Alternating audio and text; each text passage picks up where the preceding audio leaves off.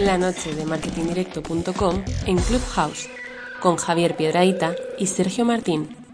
Para poder decir aquello de son las 9, las 8 en Canarias, momento en el que empezamos como cada jueves aquí en la noche de marketing directo. Hoy ya veis el título, volvamos a encender nuestros cerebros. Enseguida Javier Piedraíta nos va a explicar qué quiere decir con esta propuesta que hoy nos hace. Os recuerdo antes, porque hemos tenido ahí el parón de Semana Santa y quizá algunos de vosotros pues os incorporéis por primera vez o quizá algunos se nos haya olvidado algunas de las normas que nos hemos dado a nosotros mismos. La primera es que veis ahí arriba un botoncito rojo que significa que la sesión se está grabando y eso os recuerdo que es un poco a petición del oyente. Fuisteis muchos de vosotros los que nos dijisteis, oye, que no llego a tiempo, que justo es la hora de la cena de los niños, no, no me entero de todo, podéis grabar la sesión y luego convertirla en un podcast.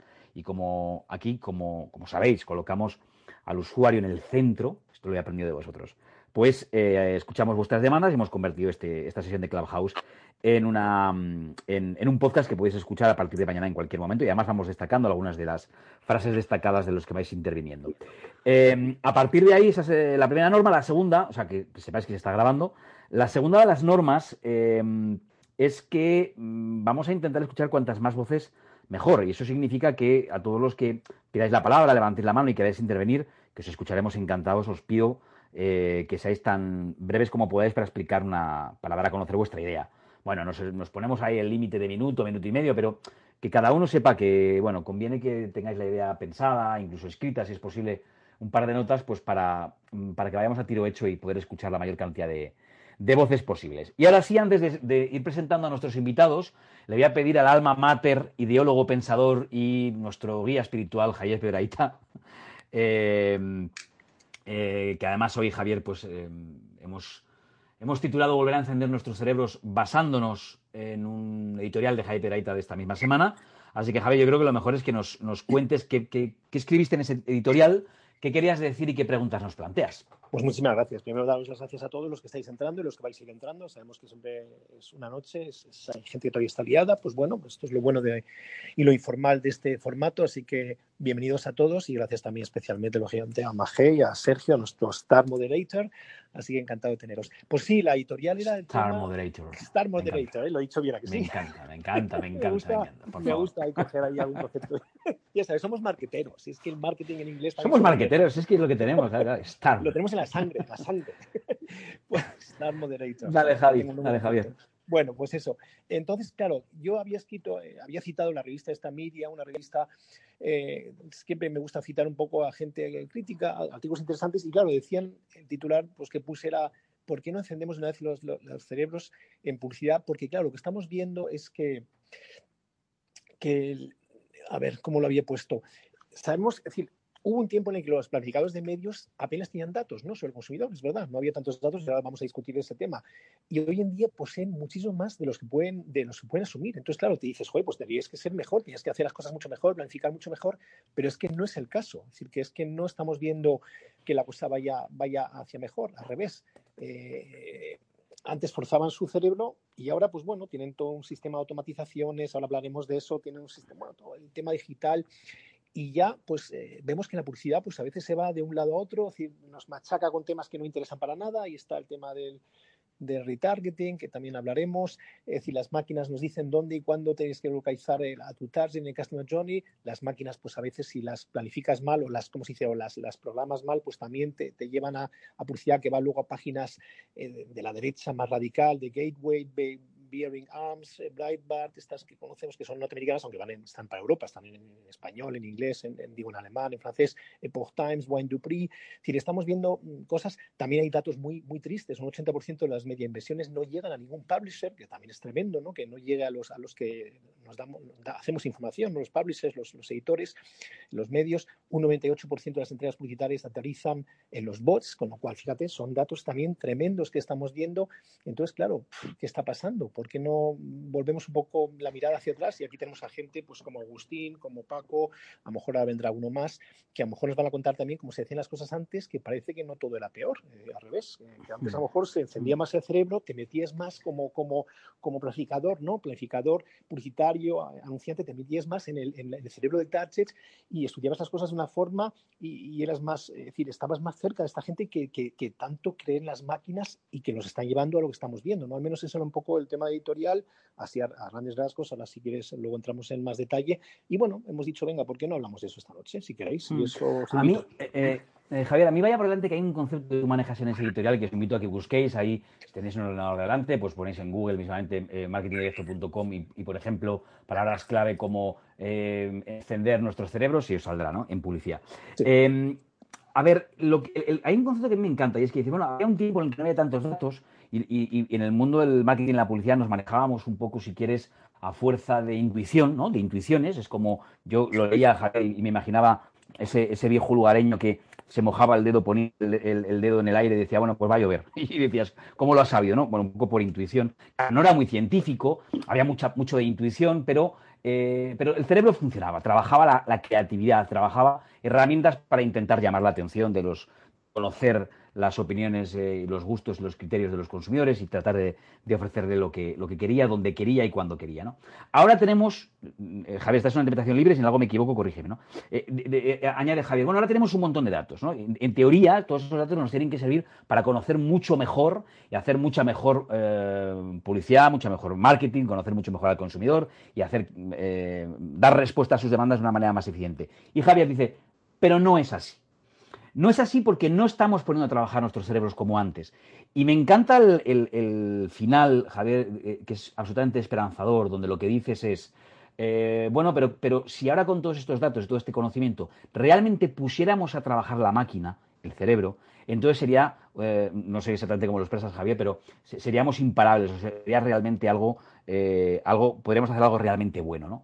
y a mí eso, ese, ese canto de la esperanza, si quieres, Javier, pues mira, me ha llenado de, pues eso, de esperanza, ¿no? Oye, tú por lo menos eres, eres optimista en ese sentido. Esta es una interpretación libre, como digo, quiero conocer la opinión primero de Magé y enseguida pulsamos su opinión tanto de Agustín como Paco y, escuchamos también las manos que, vayas levantando en la sala. Magé, ¿qué punto de partida? Qué difícil, qué difícil lo pones. Esto me recuerda aquello de cualquier tiempo pasado fue mejor. Bueno, nuestros invitados nos lo, nos lo dirán. Yo, que soy una gran defensora del poder del, cerebro, del poder de las ideas para cambiar el mundo y también una gran defensora de la investigación, del análisis y de la observación eh, para comunicación, por lo menos así como lo enfoco yo, eh, yo sí que creo, lo siento mi querido Javier, es cierto que que bueno, es muy llamativo el de por qué no encendemos nuestros cerebros, pero yo sí que creo que hay cerebros muy, muy, muy, muy despiertos. Eh, el mismo sitio en el que estamos, Clubhouse, eh, pues bueno, pues en el fondo eh, surge por dos cerebros hiperdespiertos, ¿no? que han sabido conectarlos a través de algo tan humano como la voz.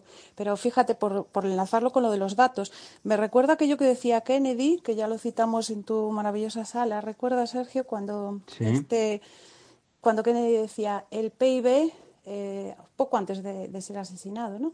el PIB eh, no es capaz de decirnos lo que realmente importa. ¿no? Y lo junto con lo de Martin Lindstrom, que seguro que le conocéis, muchos de vosotros le habréis leído ¿no? en su fantástico libro de Small Data. Eh, donde decía nada menos que el Big Data, ese que está ahora invadiendo toda la industria publicitaria, eh, es bastante incompetente, por no decir inútil, a la hora de sugerir, por ejemplo, cómo aumenta el amor o la pequeña observación del dato que nos permite grandes descubrimientos, como este, de que echábamos en falta escucharnos tanto. ¿no? Eh, pero bueno, vamos a ver, no importa lo que yo, lo que yo piense, yo pienso que, los cerebros están encendidos, que podrían estarlo más, pues seguro. Pero vamos a ver qué dicen nuestros invitados, Sergio.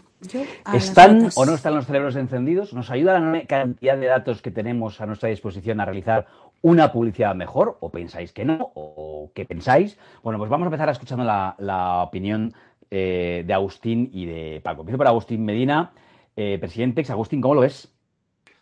Hola, buenas noches. Muchas gracias por invitarme a participar en este, en este debate tan interesante.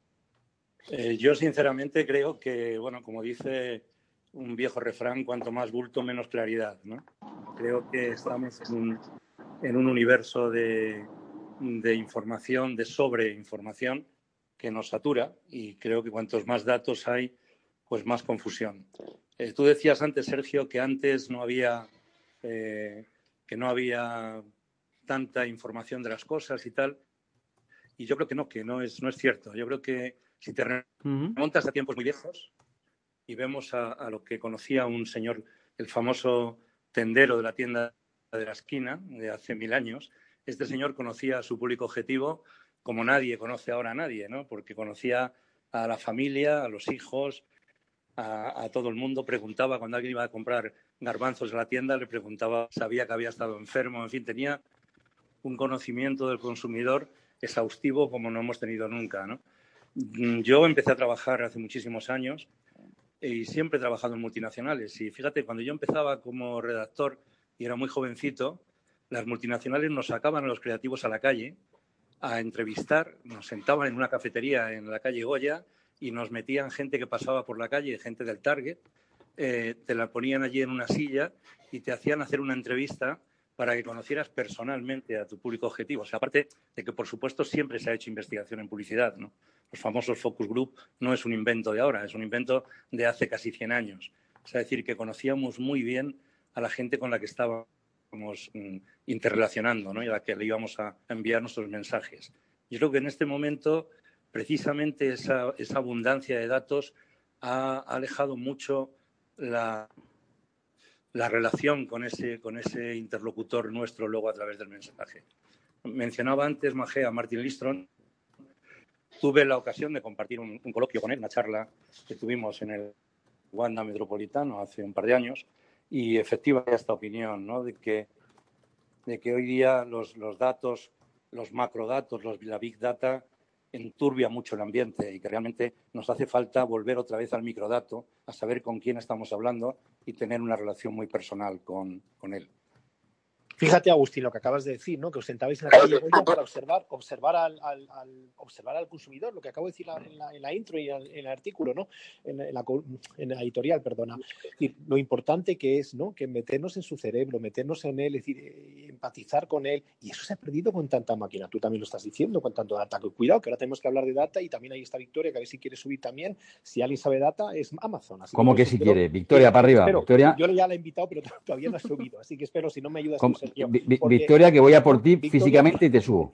Es, es, es, el mundo del data y también positivamente hablando, pero también lo que dice Agustín, cómo eran antes las cosas y cómo se metían y observaban. Y esto se ha perdido un poco. Eso es lo que yo decía un poco, lo que quiero reivindicar y por eso estamos ahí un poco con esa polémica y a ver si lo eh, eh, Javier, déjame que aclare, eh, quizá me he expresado mal, porque estoy aquí, como sabéis, todo muy familiar, improvisando. Y que, Agustín, si, he dicho que no conocíamos tanto, ah, no, no, quería decir eso, quería decir que no teníamos esos datos que aparentemente dotan de, de pues, pues de, de un método científico, si quieres, al, conocimiento que aparentemente tenemos de, los gustos del consumidor. Pero es verdad que en el propio planteamiento de hoy, Javier pone eso mismo en duda, ¿no? Si realmente tenemos ese, eh, si el conocimiento de hoy es mayor o si es verdad que antes conocíamos menos o no conocíamos al, usuario, ¿no? Tú dices que sí, que claro que lo conocíamos y efectivamente no existen las técnicas cuantitativas, también las técnicas cualitativas. ¿eh? y que yo siempre por cierto he sido un, amante de los focus group y, por supuesto que sí que, que había herramientas incluso cabe preguntarse si más válidas que algunas de las de ahora. Eh, pulso también opinión de Paco González, eh, también presidente, es Grey España. Paco, adelante. Buenas noches. Tienes que encender el micro. Mm. No sé si me estás escuchando, Paco, ya sabes que abajo en la parte inferior derecha tienes la manera. Adelante, Paco. Ahora, ahora estoy, ¿no? buenas noches, buenas, buenas noches a todos. ¿eh? Os he escuchado con mucho interés y me parece que todos tenéis eh, parte de razón. También los defensores de los datos. El problema fundamental no está en, eh, en los datos, en, los, en el Big Data o en el exceso de datos. Está en que em, los datos son relevantes si son buenos, no si son muchos. El problema que tenemos es que ahora da la impresión de que lo importante para conocer al consumidor, básicamente este es el objetivo de, los datos, eh, es tener muchos datos, tener mucha información. Y yo creo que no, yo creo que lo importante es tener la información que necesitamos, tener buena información.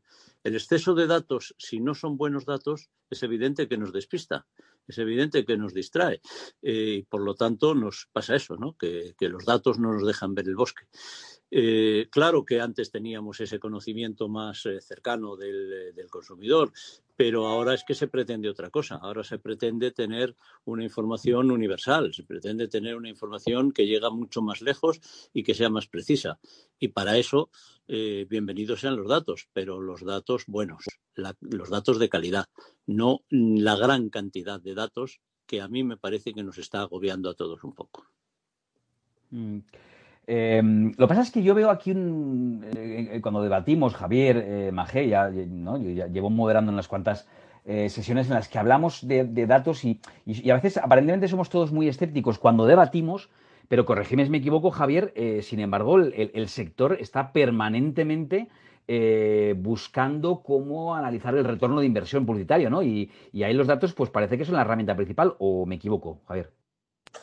Pues sí, son principal, son los datos son básicos, pero está claro que algo, algo se está haciendo mal con los datos, si no, no acabarían la gente odiando la publicidad, otros diciendo que déjame de enviar, voy a poner un adblocker, ¿no? Estamos viendo cómo suben los adblockers, estamos viendo cómo hay ceguera publicitaria con el tema online, los banners, los banners, y ya sabéis el, porcentaje de gente que hace clic, ahora Ismael, que también tiene datos, nos lo dirá luego, es decir, que es, ridículo ya, ¿no? El pobre banner a veces se dice ya casi está muerto. Es decir, mm, los datos, eh, de cómo los entregamos, es decir, qué hacemos con esos datos y cómo luego convertimos eso en, elementos publicitarios que tienen que ser servidos, ¿no? Servidos en las páginas que he dicho antes, que si son las páginas correctas, si no son las páginas donde quieres estar, eh, si, si, molestan más que, que que gustan, es decir, ¿dónde está un poco esa planificación para que esa publicidad vuelva a gustar, vuelva a, ser importante para, la persona que la está recibiendo, para el consumidor?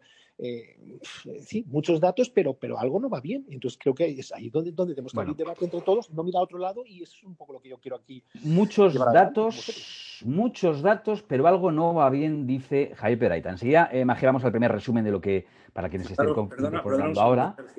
Quería añadir un tema esto que estaba diciendo Javier. El tema de los datos, creo que hemos convertido a la tecnología en un dios del que, estamos absolutamente convencidos de que es infalible, pero se me estaba, ocurriendo, estaba acordando ahora, hablando de datos, que por ejemplo, pues hace, hace un par de años la CIA hizo un informe sobre la gente que se muere en el mundo todos los días.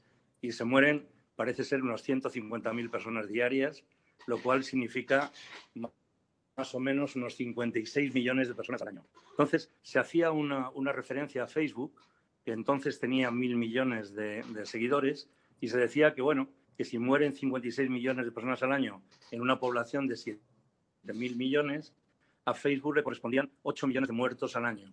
8 millones de, personas que tienen una cuenta en Facebook que se mueren y que no todos quitan esa cuenta. Es decir, cuando estamos comprando los datos de Facebook, de repente estamos comprando datos muchas veces de gente que ha muerto. Incluso, de repente en Estados Unidos, ahora parece que se ha puesto de moda que en vez de, en vez de anular, digamos, la página de Facebook de, un pariente que se ha muerto, la mantienen viva y cuando llega el aniversario de su muerte, la gente visita esa página como si fuera el cementerio y se, y se encuentra allí con las imágenes, con los vídeos que tenía esa persona. En fin, que hay toda una, toda una tendencia a utilizar esas páginas que no existen.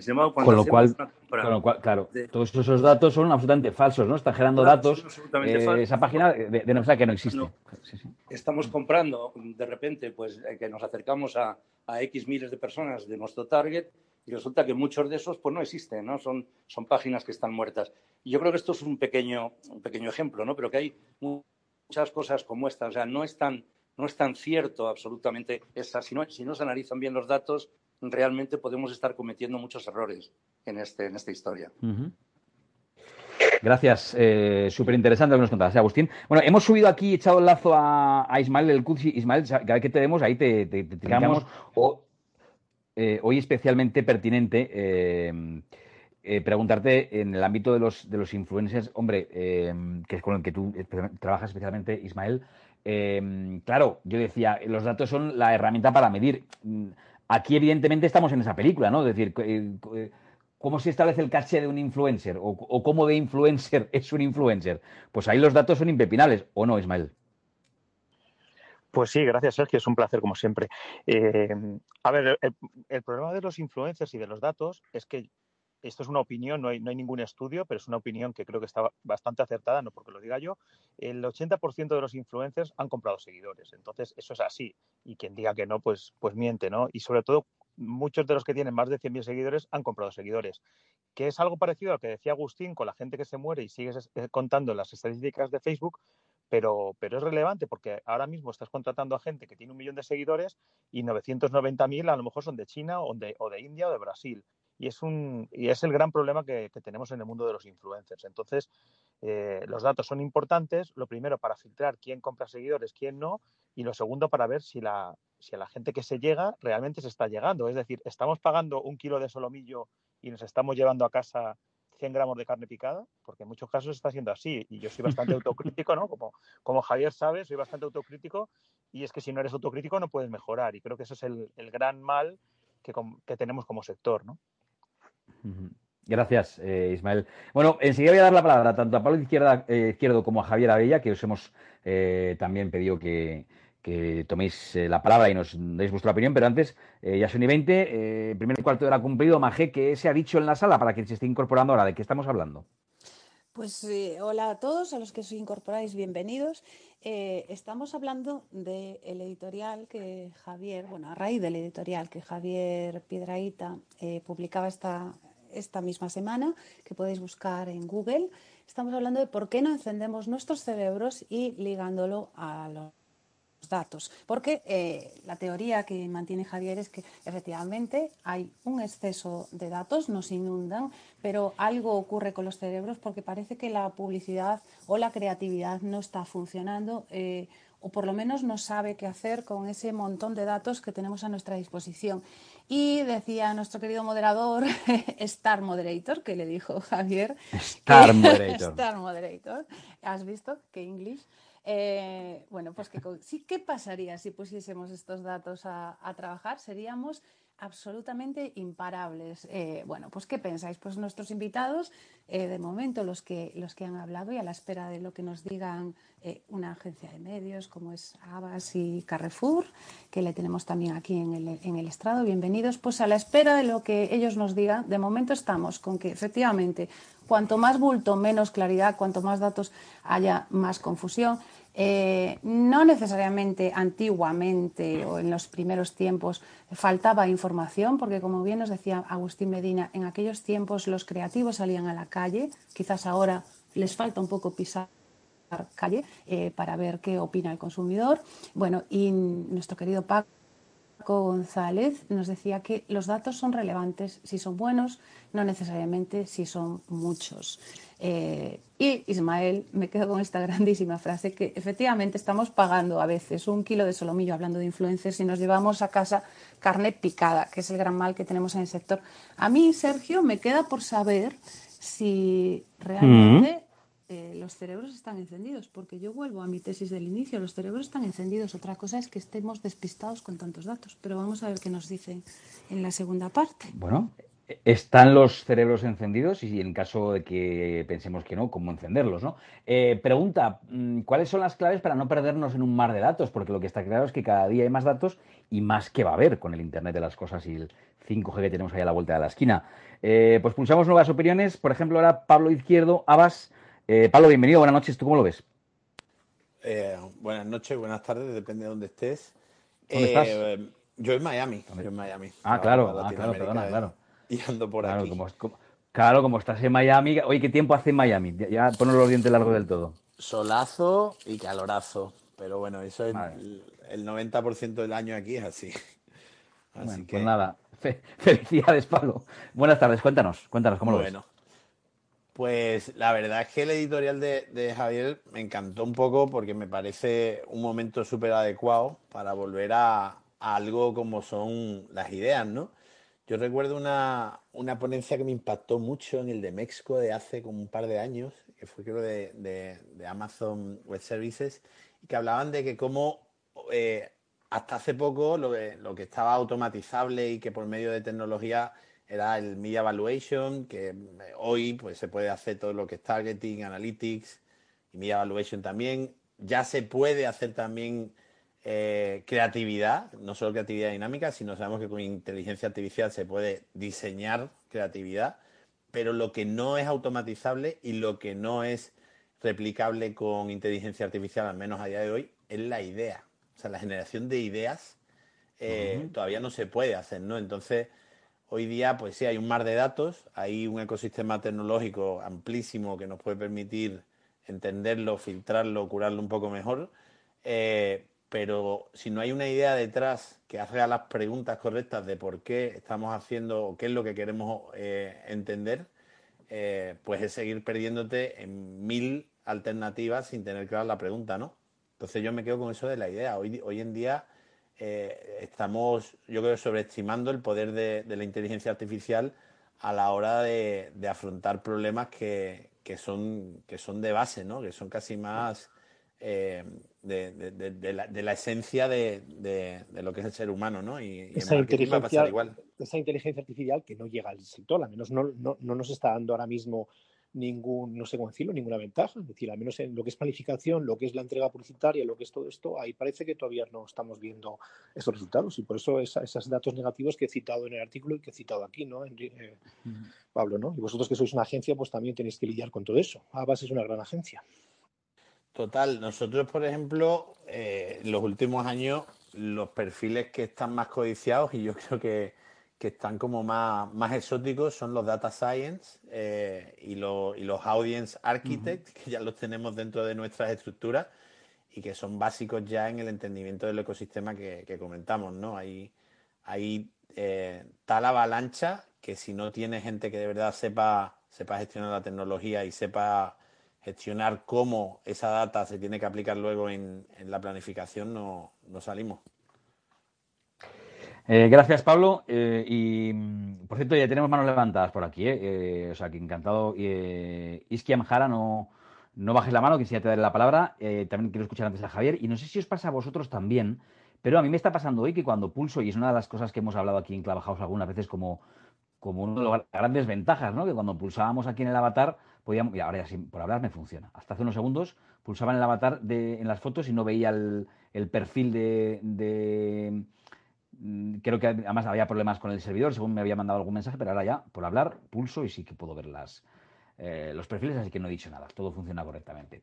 Eh, Javier, eh, Javier Abella, Carrefour, ¿qué nos, qué nos quieres contar? De, hecho, Majet vuelve a preguntar, insiste en, la, en la pregunta inicial. ¿Hay que encender los cerebros? ¿Están apagados? bueno, yo lo primero que, que decir es que soy estadístico, no soy marketero, como he dicho. Entonces, bueno, los datos digamos que me gustan.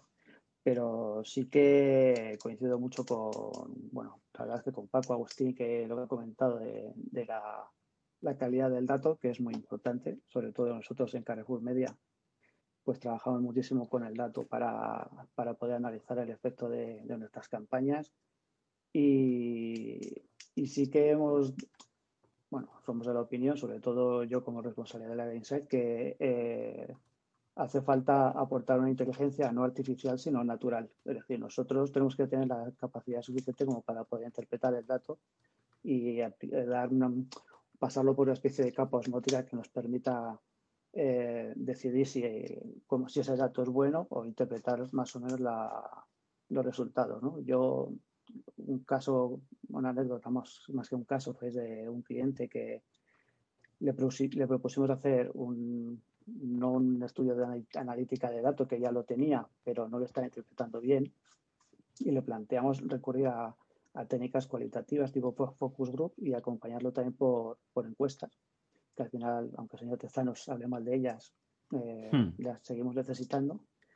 Eh, y eh, entonces eh, le planteamos que utilizase estas herramientas porque el dato le decía que compraban sus productos en determinada cadena por tema de precio, pero eso no era, no solo decía el dato, eso era la interpretación que hacía ella misma ¿no? de, del dato, cuando al final la interpretación no era por el precio, sino por la proximidad.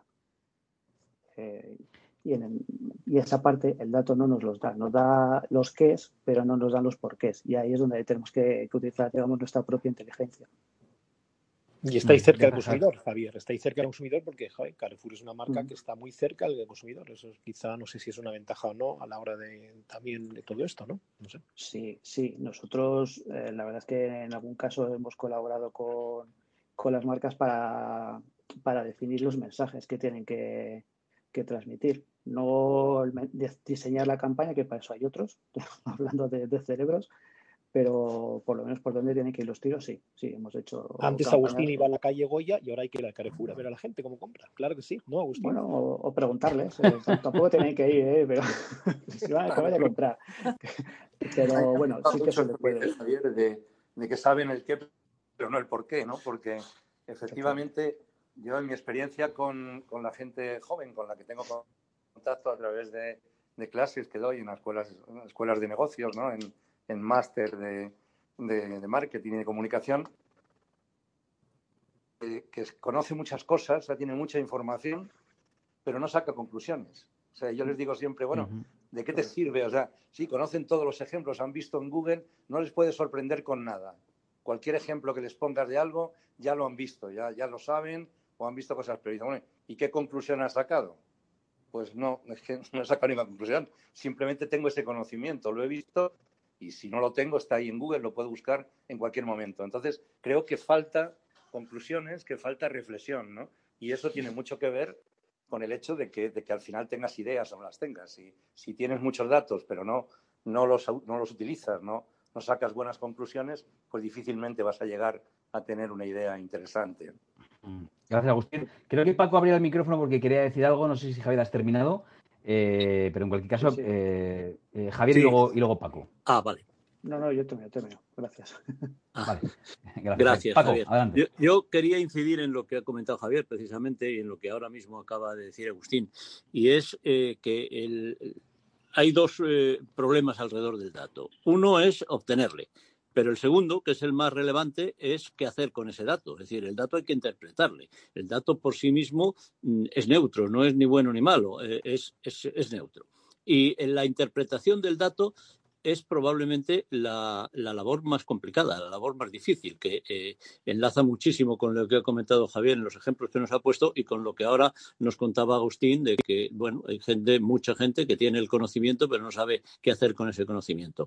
Esa interpretación del dato, evidentemente, requiere mm, pues una experiencia, requiere también eh, un conocimiento profundo eh, de, los mercados, en este caso, puesto que hablamos de temas que son relevantes para el mercado, eh, pero también está influida por lo que decíamos al principio, por la cantidad de los datos. Es decir, a lo mejor hay datos eh, relativamente importantes, pero mm, de segundo orden, que por su exceso nos eh, complican a la hora de interpretarlos. Y sin embargo, si nos quedásemos con los datos más relevantes, con los datos más importantes, con los fundamentales, tal vez sería más sencillo eh, poder interpretarlos. Porque lo importante no es el tener el dato, es su interpretación.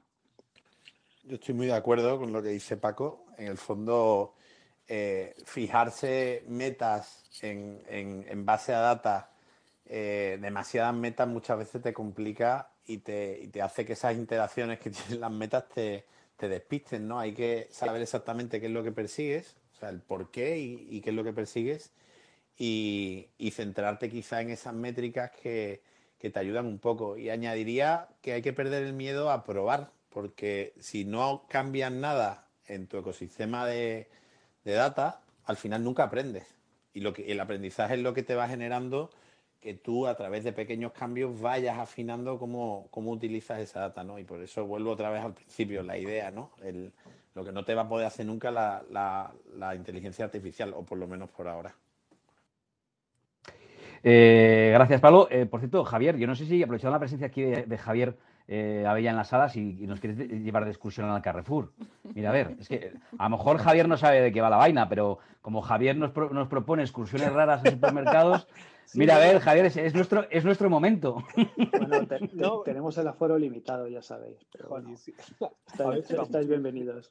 Ay, madre, entre el Aldi y el Carrefour ya vamos a, me vais a poner aquí en aprietos, ¿eh? Me vas a poner en aprietos. ¿eh? Entre la excursión al Aldi y la guía y la... Y Esa ya está comprometida. Madre mía. Esa está, o sea, la, la, del Aldi, un día Javier se vino a... Eh, Javier, eh, en este caso me refiero a Javier Abella. Javier Piedraita un día se vino arriba y dijo que nos iba a llevar al día a, de excursión a ver los verdaderos productos alemanes, alemanes interesantísimos que hay. Bueno, oye, yo, yo aceptamos aquí unos cuantos y, tiene Javier pendiente esa excursión, llevarnos de excursión al Aldi. He visto excursiones más arriesgadas. Pero bueno, hay que pensar en una excursión también en, Carrefour, ¿eh? Hombre, claro que sí. Aquí está Javier, es que hay que aprovechar la ocasión. Aquí está Javier y seguramente nos da permiso y, algo haremos ahí un día, claro que sí. Sí, algo, haremos, algo haremos. Mañana hablamos. eso ya, otro, rato, sí eso. vale, oye, eh, ¿me vais a permitir un segundo antes de que hagamos otra, pues otro, otro resumen? Eh, os digo siempre que nos gusta escucharos a todos los que estáis aquí en la sala. Ha levantado hace un rato la mano Iskian Jara. Eh, Iskian, te voy a, te voy a, subir aquí para, para hablar y eh, recordando que siempre, pues si, si sois breves en vuestra intervención, en vuestra reflexión o en vuestra pregunta, pues mucho mejor. Iskian, adelante. Hola, muchas gracias por darme voz, muchas gracias. Eh, simplemente quería hacer algunos matices. Yo me dedico al marketing digital prácticamente eh, durante toda mi vida, porque empecé con, con 15 años mi primera web y desde entonces no he dejado de dedicarme al marketing digital. Y estaba escuchándoos muy atentamente, me encanta que exista eh, una sala como esta y un tema que estéis tocando que es de datos. Para mí el marketing siempre son datos y luego hay muchos más atributos alrededor, pero los datos es como la base para, para generar todo desde mi punto de vista.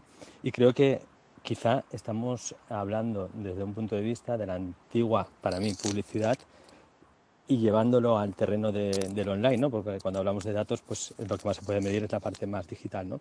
Entonces, desde mi punto de vista, muchas agencias trabajan con ese, digamos, esa antigua forma de trabajar de, entonces, intentan trasladar las campañas a lo que, a lo que es Internet.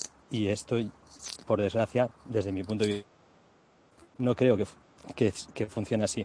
Entonces, una de las cosas que yo quería comentar es que cuando, de hecho, algún compañero lo ha comentado, em, dicen, pues a, lo mejor nosotros tenemos un, perfil que se dedica a analizar el dato y luego ya la campaña la hace otro, ¿no? Y eso está bien cuando, obviamente, tienes una agencia grande, tienes que dividir, pero es muy importante que haya un estratega que pueda interpretar los datos y sacar conclusiones, como bien decía, me parece que Paco o Agustín, no recuerdo bien quién lo ha dicho, pero sacar esas conclusiones es casi lo más importante, porque si no, pues no puedes hacer nada. Pero también añadiría que ahora tenemos muchos sistemas para sacar esas conclusiones de forma automática. Hay test A-B que se pueden realizar muy sencillos de saber lo que funciona, lo que no funciona, que automáticamente te está dando un porcentaje de lo que realmente quiere el usuario o no quiere, ¿no? Y, muchas veces nos acostumbramos en, en, grandes campañas, sobre todo con grandes empresas, que ponen un presupuesto enorme para lo que es Internet, para empezar a tener datos, y al final se olvidan de ese presupuesto porque están teniendo muchos leads y dicen, bueno, pues ya está bien, pero luego no hay ventas, ¿no? Entonces ahora es muy fácil medir esto. Y estábamos aquí como profundizando mucho, como en una analítica muy, muy densa, ¿no? Y, ni siquiera se está haciendo lo básico. Si os dais cuenta, yo os invito a que hagáis una prueba, que cojáis las marcas más relevantes de cualquier sector, cogéis el IBEX 35 y buscáis simplemente en Google cualquiera de las marcas, ¿vale? La mayoría de ellas eh, hacen anuncios cuando se busca su propia marca. Esto es uno de los errores más comunes que yo me encuentro con medianos y grandes clientes que gastan enormes mm, partes del presupuesto en promocionar su propia marca cuando su marca ya aparece en primera posición de Google. No necesitarían pagar por ella. Pero ¿qué pasa? Que a nivel analítico, el que coge esos datos dice, vale, a mí es que en el panel de Analytics me parece que cuando buscan mi marca, de repente tengo una tasa de conversión del 70% y defienden con ese dato. ¿Y qué ocurre? Que eso está mancillado completamente, porque claro, obviamente el cliente que ya busca tu marca te va a encontrar igualmente aunque no tengas esa campaña activa. ¿no? Lo digo solo como, como un ejemplo de que la publicidad se está haciendo, mm, digamos, de una forma errónea, entre comillas, ¿no? Obviamente hay muchos casos y hay que matizar, pero de forma general siempre se, se, utilizan, esto era simplemente un ejemplo vago, ¿no? Y por ejemplo lo que ha comentado un compañero que decía, eh, creo que ha sido Paco, ¿no? El ejemplo este de Facebook de las personas que fallecen y todo esto, 8 millones de personas al año o algo así. Eh, fijaros que la publicidad en Facebook trabaja con impresiones. Quiere decir que si ese usuario no accede a la plataforma por sí mismo, es imposible que vea la publicidad, porque la plataforma lo que hace es mostrar el anuncio a la persona que, digamos, que entra en la plataforma y empieza a navegar. Por lo tanto, si esas personas, esos perfiles no existen, sí que te puede dar el dato de usuarios a los que probablemente llegue tu anuncio, pero nunca esos usuarios verán ese anuncio. Por lo tanto, la única métrica que está ahí mancillada digamos, sería el, alcance que podría tener tu campaña, pero nunca los resultados de esa campaña, ¿no? Y es que también, también hemos hablado de los bots antes, ¿no? El 98% de las entradas publicitarias que van a bots. El tema de Facebook o de Google que no dan datos, o YouTube, que hemos visto las polémicas brutales este, este año pasado eh, de, de, los, de, la, de, los, de las mediciones no correctas, es decir, que, que, dan unos datos anunciantes que luego no son. Es decir, estamos viendo, por eso digo que todo esto es para, para encender de una vez el cerebro y decir, ¿qué está pasando aquí, no? Y creo que estás diciendo eso, no sé, si, si, me, si ahí me das, me das la, sí, sí, completamente. Completamente, por eh, eso. Para que, que, interrumpa así para, para responder, eh, si te la Iskiam, para responder a las inquietudes de, de Maje. Entonces, Iskiam, ¿tenemos los cerebros apagados? He dicho cerebros, ¿no? ¿Los cerebros apagados o encendidos? Yo intento tenerlo encendido todo el tiempo, pero creo que en general eh, se tienen bastante apagados. Eh, pues eh, súper interesante todo lo que has contado, Iskiam. Con tu permiso te voy a dejar aquí arriba, eh, porque, porque creo que es posible que a lo largo del debate tengas eh, más cosas que aportar por tu conocimiento. a mí me, encanta trastear mientras habláis y veros vuestro perfil, marketing en español, experto en Instagram y estrategia y emprendedor. A mí me tendrías que dar unas cuantas clases de, Instagram. Algún día hablamos. gracias, Iskiam. No te, no te vayas muy lejos. África, también te hemos echado el lazo. ¿Vender con Pinterest? Sí, se puede. Bienvenida, África. Muchísimas gracias por invitarme. Bueno, cuánto no estar con tanto grande aquí arriba. Em, no sé qué puedo aportar más allá de todas las grandes reflexiones que habéis dado, pero bueno, mi, caso personal, yo cuando empecé en publicidad, empecé en publicidad generalista y, notaba que me faltaba algo y entonces descubrí el marketing directo y el dato y para mí dato era igual a verdad. Y, dije, bueno, ¿quién tiene más datos eh, de personas en este país en su momento hace 20 años? Y dije, los bancos.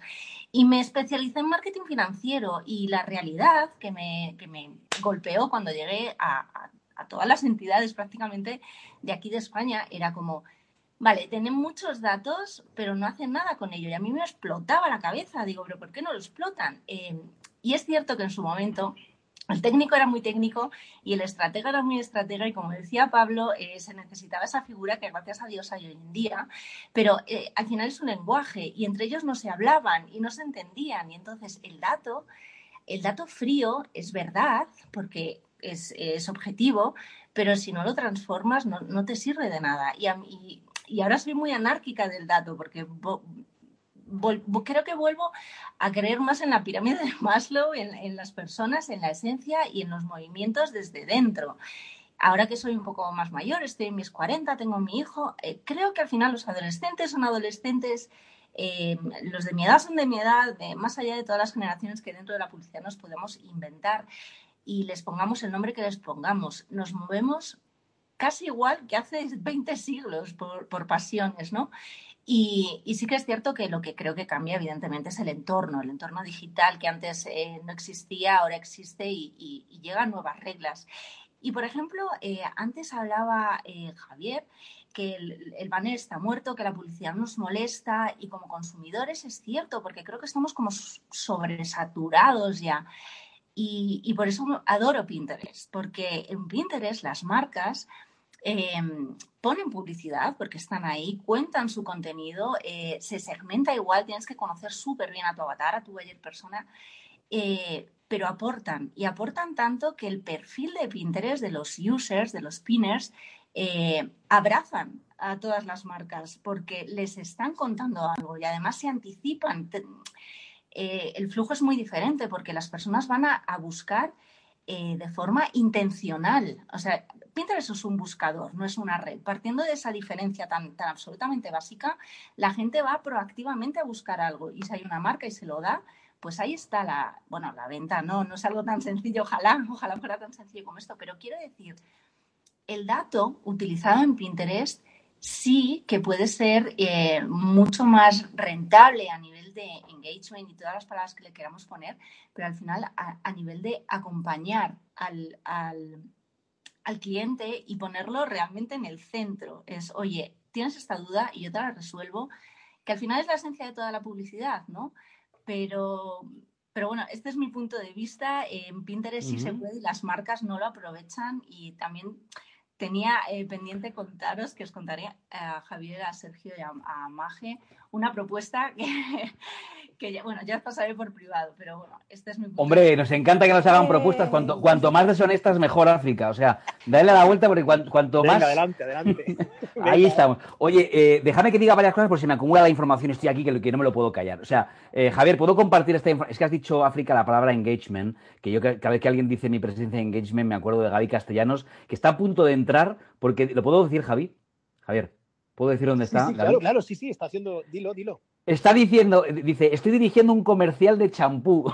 Me quedan 20 minutos y entro. Soy tan fan de Gaby Castellanos. Bueno, oye, no, no, que pone en peligro ese, ese comercial, ese comercial de champú. Es muy importante, ¿no? O sea que. Eh, pero me encanta que no, que es que esté acabando un, rodaje y se inmediatamente salga para venirse para estar con nosotros en, Clubhouse. África, te dejo también aquí arriba, seguro que también quieres aportar algo más adelante. Eh, y hacemos, si te parece, Maje, hacemos un, un segundo resumen de lo mucho que se ha contado aquí. En fin, a mí se me ha acabado la libreta, no es broma, se me ha acabado la libreta de, titulares. Espera, que dice, espera que dice Gaby una cosa más. Dice, déjame que, que cierre la escena del champú, voy a acabar la escena, me fumo, me tomo un café, me, me fumo un cigarrito y luego entro. Es que Gaby es auténtica, es auténtica. Estará eh, eh, a ver si se va a ver a ver si va, a cenar, se va a tomar un café, va a fumar un cigarro y cuando entres pasa mañana. Dile a Gaby que, hombre, que entre aunque no sea más que para decirnos engagement, como lo dice ella. vale, vale. Ahora sí lo digo por WhatsApp. Gaby, Gaby quiere sesión golfa. Yo creo que quiere sesión golfa hoy. Ya lo veo venir. Ya lo quedan venir. como 15 minutillos para la sesión golfa. Bueno, vamos por el segundo refresh porque justo debe haber cenado la gente y, y están entrando aquí muchos amigos.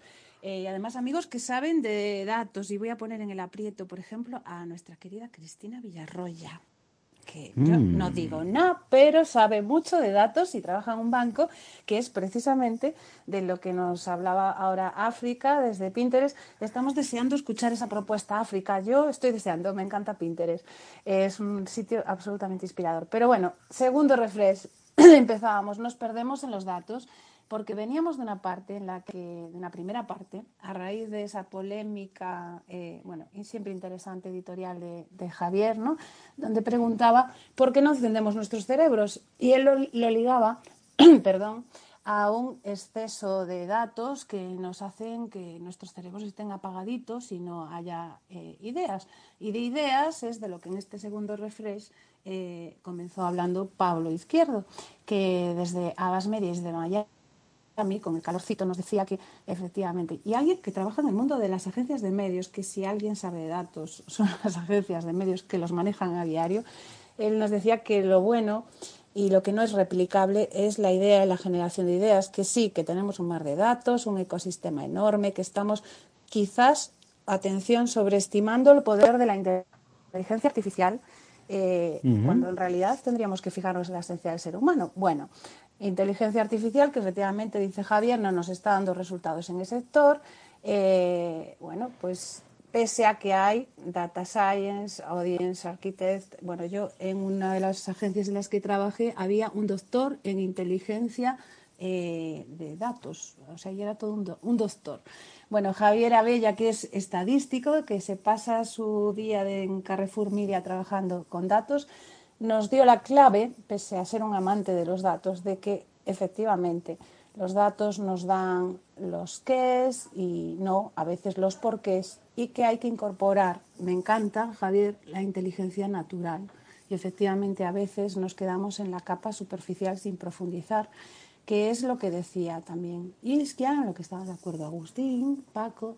Iskian además nos dijo que efectivamente el marketing siempre son datos, que son la base para generar todos, pero que hay métricas que mancillan un poco cuando nos empeñamos en el alcance.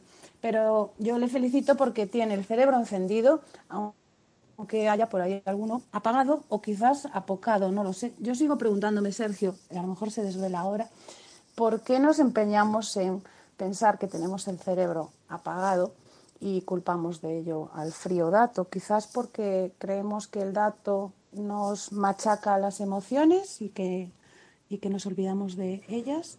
No lo sé. Vamos allá. Claro, es que tú me metes unas bombas de relojería, magia, acabas tu resumen y de quizá así, con ese acentillo gallego que me pone, con ese sentidiño, pero claro, pero ahí queda, la, hay queda la pregunta que lanza Maje a, a, todos. Pues no sé si queréis entrar en esa polémica que, que, no sé si existe, ¿no? Entre el, eh, pues el, teórico frío dato y las emociones. O si queréis, fijaos, aquí hemos hablado muchas veces de ese de, lograr ese famoso equilibrio entre el data y la creatividad. No sé si hay data versus creatividad. No sé si hay frío dato versus eh, emociones. Eh, Pablo, que habías abierto el micrófono.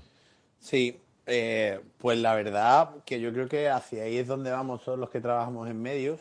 Nosotros llevamos ya tiempo trabajando un concepto que lo llamamos Media Experience, que lo ponemos por delante del media planning o el media buying, por supuesto, que es al final tú puedes tener unas métricas espectaculares de alcance, de, efectividad, pero ¿qué hay detrás de esos puntos de contacto que, has conseguido? ¿Qué hay detrás de, esas métricas de, volumen, ¿no? O sea, estás consiguiendo de verdad em, generar interacciones significativas, o sea, estás aportando algún valor a la gente a la que te estás eh, con la, que estás contactando, ¿no? Y yo creo que al final esta es la alquimia, la alquimia espectacular que persigue, pues esto, cuando mezclas un ecosistema de data bien gestionado, bien rico, que haces las preguntas adecuadas, que no te lías en mil métricas, sino que vas a lo, como al solomillo y lo mezclas con, herramientas potentes de, generación de, de creatividades automatizadas y demás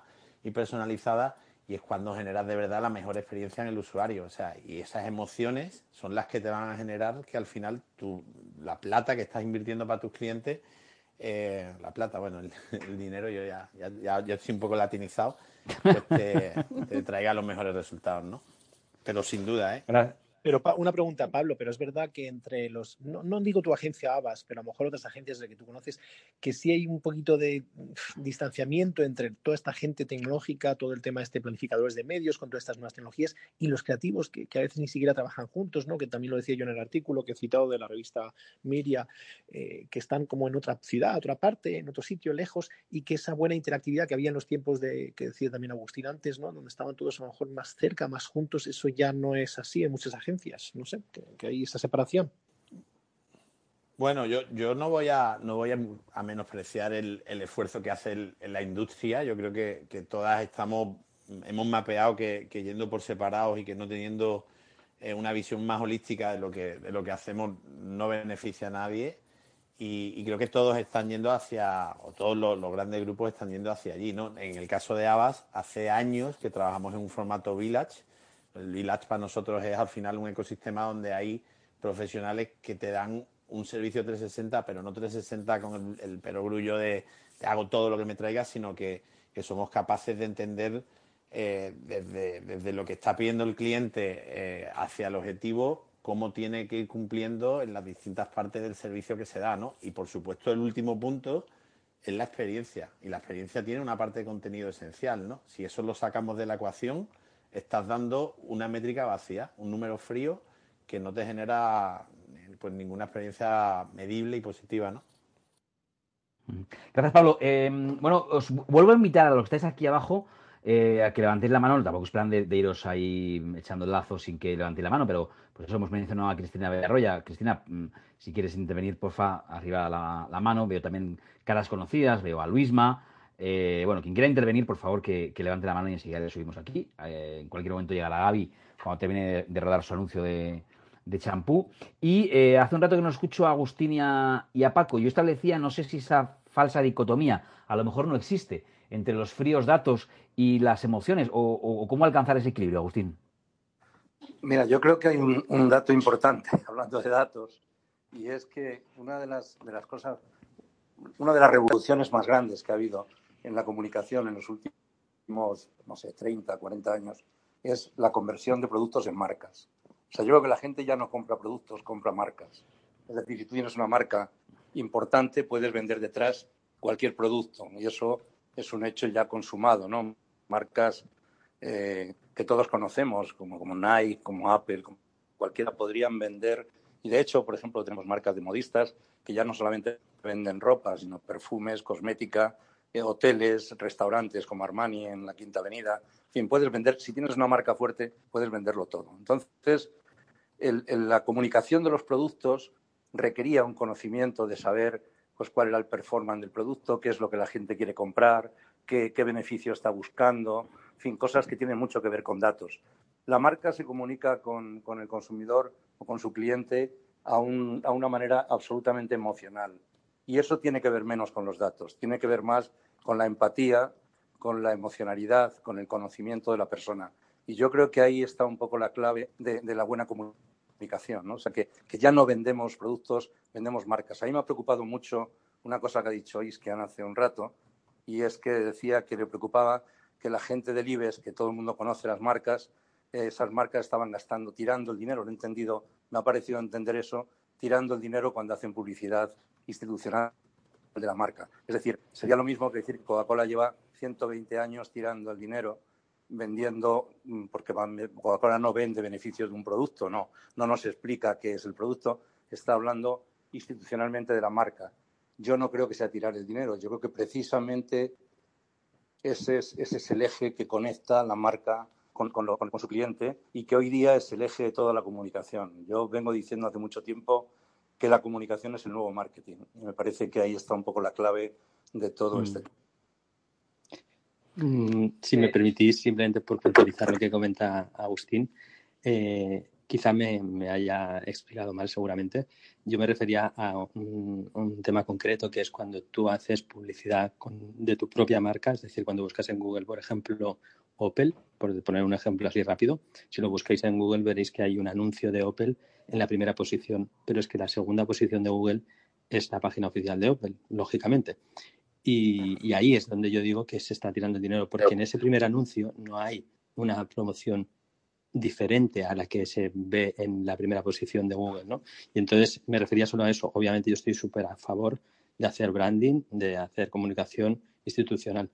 Y, simplemente por acabar, porque quería apuntarlo antes y para que abramos ese melón también, ¿qué ocurre cuando un dato te dice, oye, la gente convierte más con una landing page o con una página o con un diseño de un banner que no va para nada con el branding de la marca, que no está comunicando todos esos valores que se han puesto en una estrategia anterior de comunicación corporativa qué ocurre cuando has tenido que cambiar un color para que eso se ejecute mejor o has tenido que cambiar un eslogan para que funcione mejor a nivel de datos y la conversión es mucho más grande que cuando utilizas ese branding que se ha pensado o esa, ese grafismo, esa, ese copy que se ha pensado que está dentro del paraguas de la campaña que no funciona, ¿no? ¿Qué, priorizamos ahí, no? Abriría melón un poco para, para debatir si, si os parece bien. Eh, gracias, es que aquí nos encanta abrir melones, eh, que sepáis que llevamos prácticamente la hora. Empezamos aquí esta sala diciendo que íbamos a hacer una hora, luego nos venimos arriba, ¿verdad, Javier? Una hora y cuarto, una hora y veinte, hemos hecho a veces un poquito más, pero bueno, ya a partir de ahora, pues eh, lo que debe ser la charla. Oye, yo no quiero África, no quiero, no quiero asustarme, pero claro, estamos hablando de Pinterest y de repente, así, me salta en, en, en, mi ordenador, ¡pum! Mail de Pinterest, hola Sergio, aquí tienes propuestas de de iluminación, de decoración, no sé qué. He debido buscar algún momento algo de decoración. Eh, esto enlaza un poco, eh, Javier, con, imagínate con lo que hablábamos ayer en la trazada, en fuera de foco, ¿no? Eh, y hablando de datos, ¿esto creéis que, que el usuario lo, percibimos con miedo? Ayer hablábamos de esto, ¿eh? Ayer hablábamos de, de, de, de, cómo nos provoca un poco de susto estar hablando de cualquier cosa y de repente, ¡pum!, eh, aparece en tu... A mí me acaba de ocurrir, estamos hablando de Pinterest, no quiero, no quiero decir que Pinterest lo haga, pero, que, pero, pero me acaba de ocurrir, ¿no? Eh, ¿No creéis que también esto a veces con la publicidad al, al, usuario medio, que puedo ser yo, que no soy ningún experto en marketing, nos puede asustar un poco? O sea, que estoy hablando con mis amigos, estoy hablando aquí con Iskian de la marca Opel y dentro de 20 minutos me aparezca un mensaje de un, un anuncio de Opel.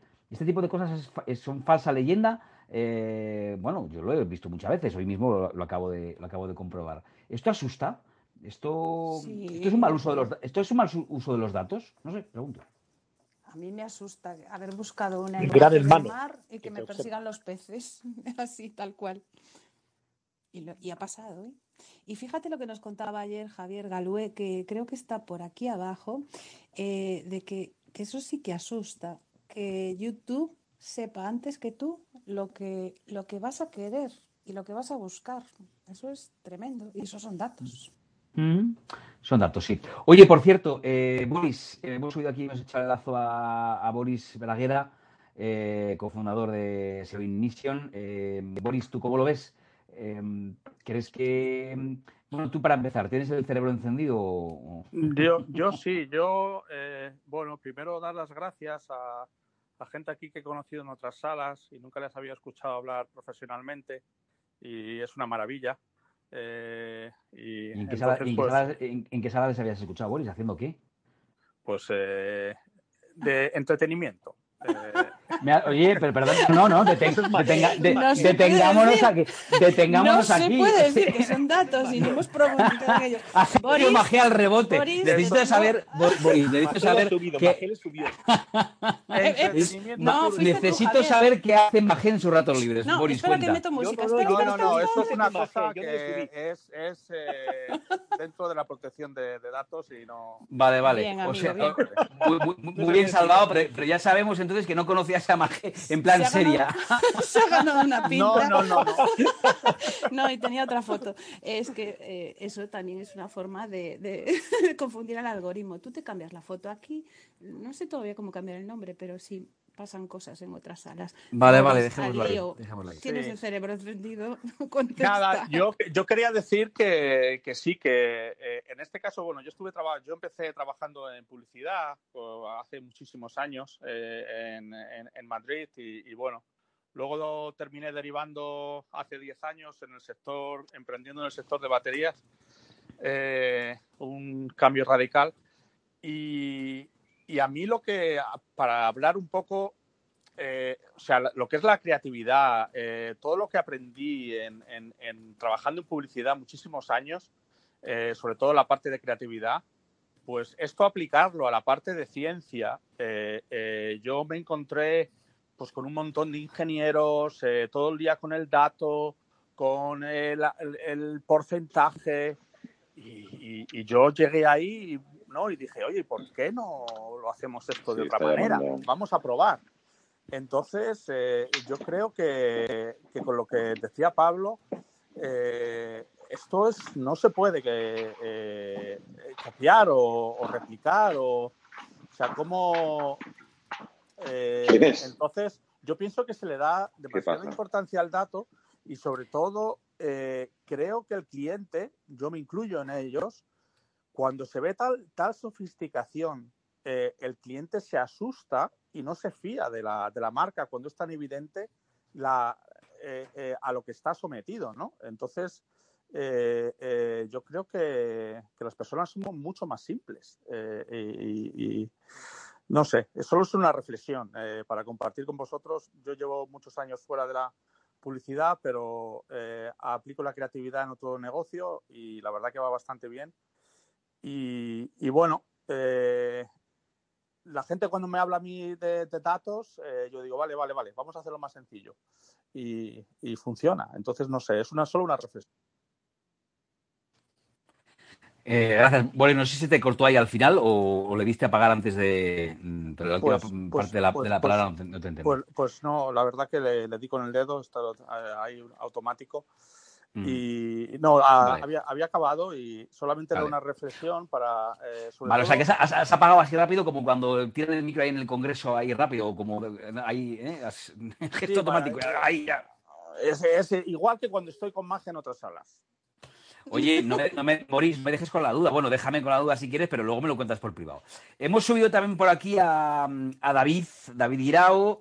Em, amante de la tecnología, porque su perfil, y a, Chema Garavito os pido eh, eh, en Publispaña y Mediaset. Os pido una opinión rápida sobre, sobre el uso de los datos y, ojo, que también ha quedado aquí perdido, hablábamos muy al inicio con, Agustín y con Paco, el, poder de las técnicas cualitativas, del focus group, ¿no? Y, de, y del conocimiento de los, de los intereses de la audiencia también, no solamente con, con, datos o con técnicas cuantitativas, ¿no? No sé si quedó esto perdido al principio del debate, pero que me parece también súper súper interesante. Eh, opinión de David, opinión de Chema y creo que había alguna mano por ahí levantada que también podemos subir aquí arriba. Adelante, David. Perdona, perdona, Sergio, tengo que marcharme. Simplemente agradecer haber estado aquí. Me ha parecido muy interesante. Muchas gracias a todos. Gracias, Agustín. Abrazo muy fuerte. Gracias, gracias, gracias, por haber estado con nosotros. Eh, lo que decía David, eh, Chema, y por favor, si, queréis subir, levantad la mano, que, que, estoy pendiente. David. ¿Qué tal, Sergio? Eh, Javier, Magé y todos. Nada, hombre, eh, yo no tengo miedo a los datos, ¿eh? O sea, al final me parece un poco la versión, lo que hablabais de cuando te sugiere algo que te asusta un poco, al final puede asustar a esta generación, pero no le va a asustar a la, siguiente. Entonces, eh, a mí me empieza a asustar. Me está llamando viejo, ya, ¿no, David? Me has llamado así. Viejuno. Me has llamado old, school, ¿no? Acaba de llamar old, school por todo, por todo el morramen. Llámalo bueno, a old school, que queda bien. Pero bueno, eh, no me da miedo y me mola. O sea, a mí me gusta, joder, ya que estamos, vamos a aprovechar y que me sugieran cosas interesantes. Lo veo como un poco la versión digital a cuando la de la, de la tienda del barrio te decía, toma, llévate este chope guapo que el otro te gustó, ¿no? Eh, prueba este. Mm. Pues algo así, algo así, pero en digital. Ya, pero si ahora estás hablando en tu, en tu casa eh, con tu madre de chope y bajas a la tienda y te ofrecen chope y dices, coño, ¿qué pasa? Que me ha escuchado.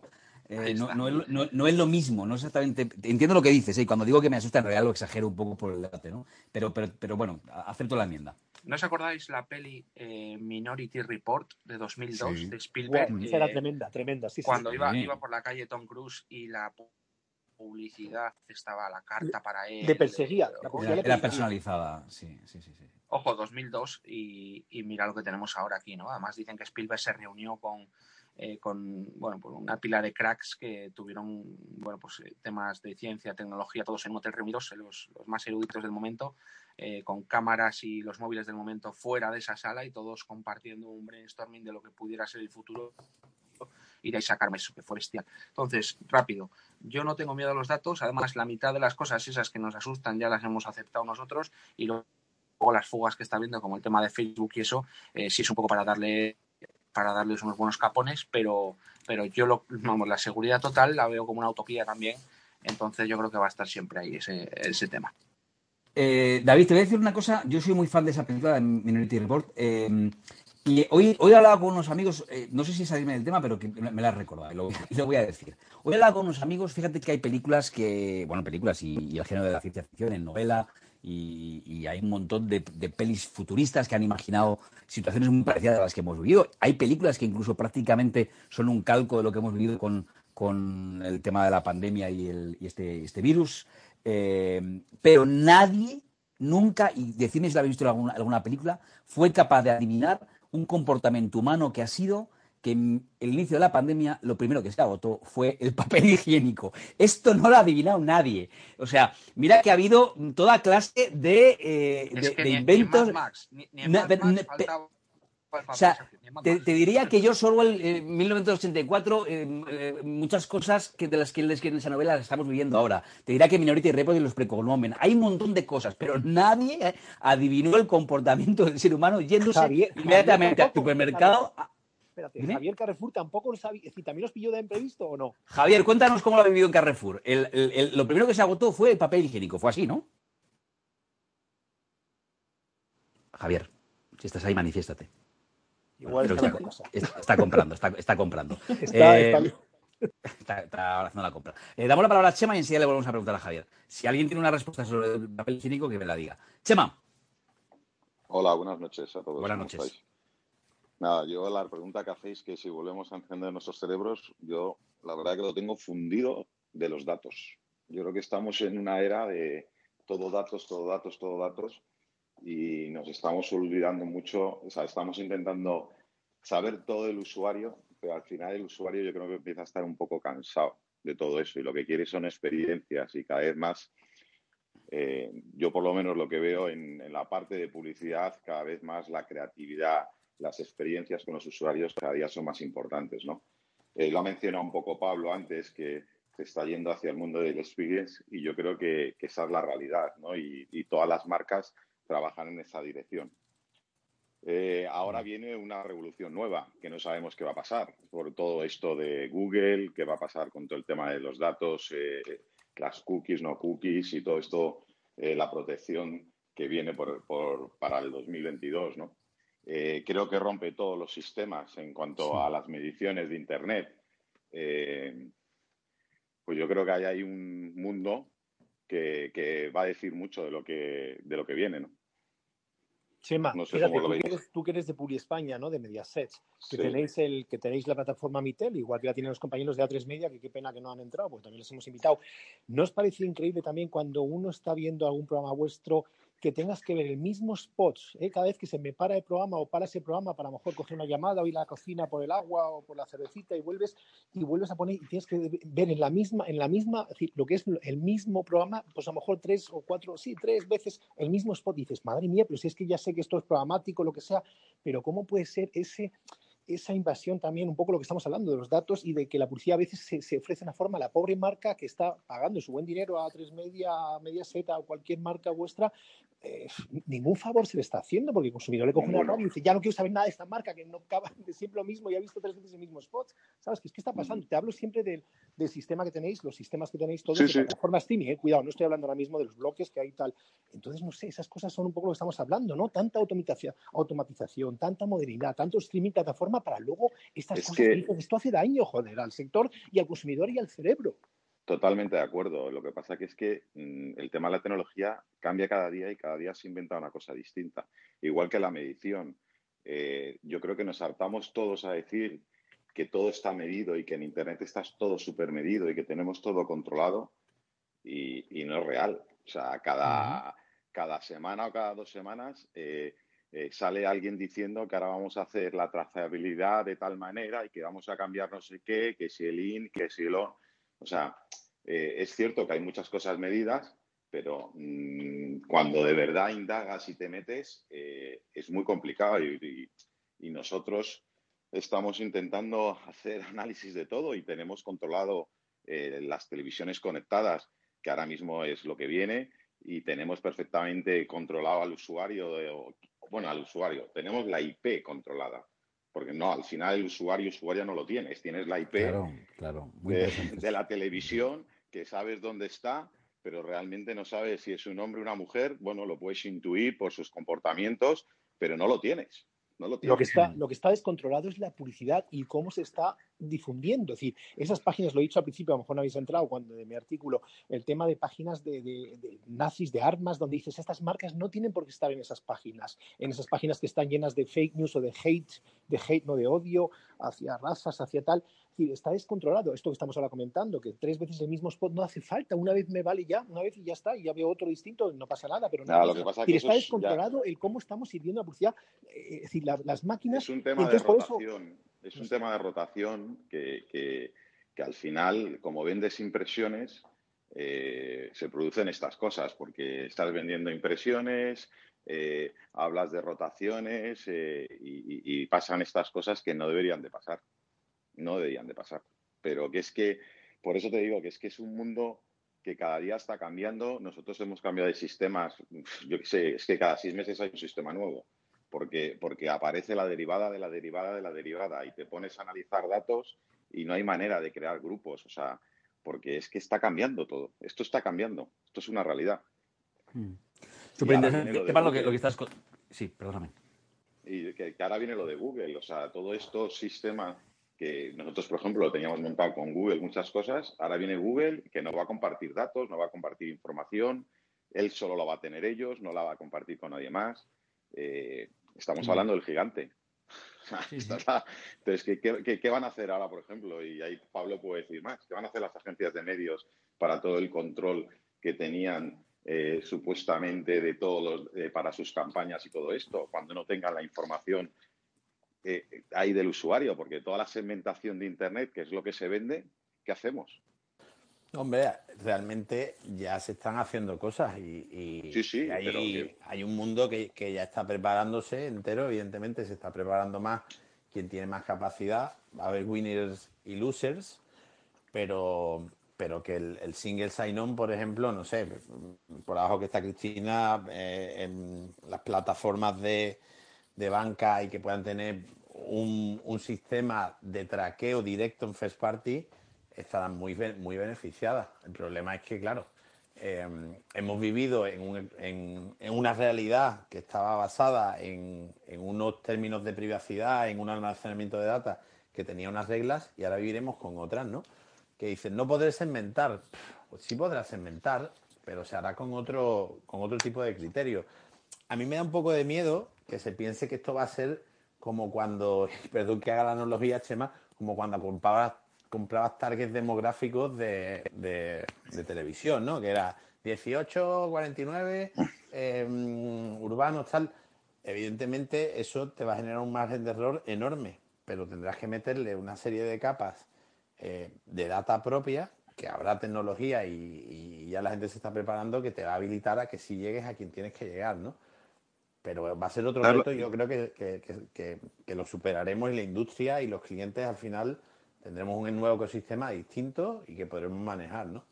Yo creo que, eh, dándote la razón, y lo sabes que muchas veces hemos hablado de estos temas, Pablo, eh, en estos 20 años que nos conocemos, eh, yo tengo, o sea, o sea, yo tengo muchas dudas ahora de, de, todo esto, porque al final las marcas, mm, si pensamos por qué hacen la publicidad, al final es cobertura de sus targets y que conozcan su marca. Y yo creo que antes lo ha dicho muy bien Agustín, o sea, ya no se venden marcas, o sea, ya no se venden productos, sino marcas, ¿no? Y al final, eso es lo más importante, ¿no? Y, yo creo que llevamos una época muy metido en el dato y nos estamos olvidando de lo más importante, que es que la marca la quieran. Y ahí yo creo que está todo. Entonces, las grandes compañías, las grandes marcas que habéis alguno mencionado y lo habéis dicho, que si llevan haciendo publicidad muchos años, teniendo una marca muy potente, se han ido al mundo de la experiencia. Y en esta, aquí habéis tenido, y yo creo que habéis hablado muchas veces con Ana Castro, con Susana Bullido, eh, son gente que, tienen el, tema de la experiencia, vamos, grabado en la frente de una manera espectacular. Y, hacia ahí está yendo todo, ¿no? La creatividad, yo creo que es fundamental. O sea, ya es que la diferenciación está en la creatividad. Hoy en día comprar anuncios, pues ya sabes que los puedes comprar en cualquier sitio. Bueno, pues ya salió la creatividad, eh, un asunto del que aquí hemos debatido un montón de veces y que evidentemente pues volvemos a ver que está, que está mm, pues otra vez de, nuevo en el centro del debate. Eh, Chema, súper interesante cosas que has contado. A mí particularmente me interesa, eh, aquí en el ámbito del mundo de la, televisión, me interesan muchísimo las maneras de, de medir la audiencia y, y, a ver si un día deberíamos hablar con, detenimiento sobre esto, ¿no? Con sistemas de medición de audiencias en España no solamente de targets publicitarios, sino de medición de audiencias en televisión y en radio, que seguimos dependiendo en España de, los audiencias en tele y de las encuestas en radio, que no son del todo reales, porque además, bueno, eh, tú acabas de decir algo que me parece súper interesante, y es como a través de la, de la IP, las, las, las Smart TVs, tenemos, ya, empezamos a tener un, un, volumen de datos muy interesante para conocer el comportamiento de los espectadores, ¿no? En, en televisión y, creo que un día deberíamos hablar también de, Haremos otra sala, encima con Chema, que habla muy bien. Gracias, eh, Chema, muchísimas gracias. O siga aquí, por favor, sigue. Gracias a vosotros. No, te vayas, súper interesante.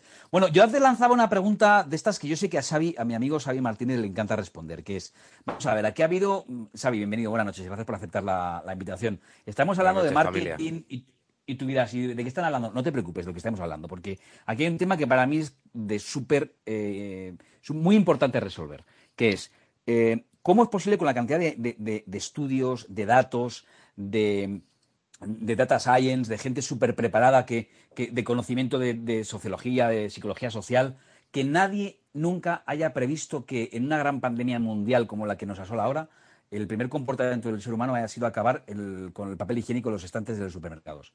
Esto no aparece en ninguna novela futurista, esto no ha habido Isaac Asimov que lo haya adivinado y no aparece en ninguna peli sobre el futuro. Eh, para mí ha sido el gran descubrimiento, o sea, el ser humano ha sido capaz de, sorprendernos a todos con ese comportamiento. ¿Tú cómo lo interpretas, Xavi?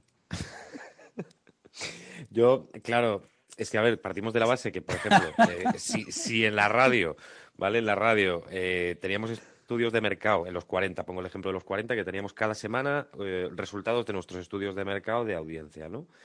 Eh, o de tipo de música que hay que poner, o de si hay que hablar más o menos, o de si hay que hacer programas o no hay que hacer programas. Todo eso se estudiaba. Bueno, pues según unos consultores, pues nos decían que no, que la gente mm, quiere que la radio sea un hilo musical, que nadie le moleste y que haya mucha repetición de canciones, ¿no?